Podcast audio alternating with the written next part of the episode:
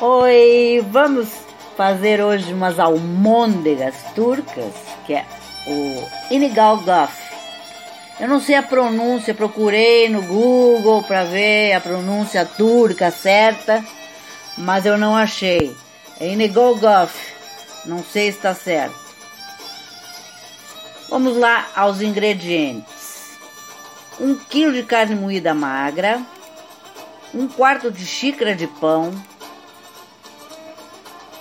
pão ralado, uma cebola grande ralada, meia colher de chá de cominho, um quarto de colher de chá de pimenta preta, uma colher de chá de bicarbonato de sódio, um dente de alho picado, três, dois a três talos de salsa picada, uma colher de chá de sal. Misture todos os ingredientes em uma tigela e amasse por 3 a 4 minutos para formar uma mistura dura. Cubra e deixe na geladeira durante a noite. Então, no dia seguinte, faça almôndegas em formato de dedo. Não é a nossa, não são aquelas italianas que a gente conhece de fazer redondinhas, são feitos uns charutinhos, tá? Frite-os em uma frigideira ou grelha Certifique-se de que todos os lados fiquem com a cor marrom dourada.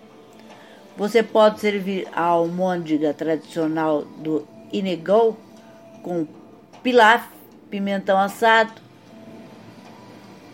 batata frita, salada de feijão, salada de tomate, pepino, eles adoram tomate pepino, tem até no café da manhã, ou salada de cebola e airã. Aira.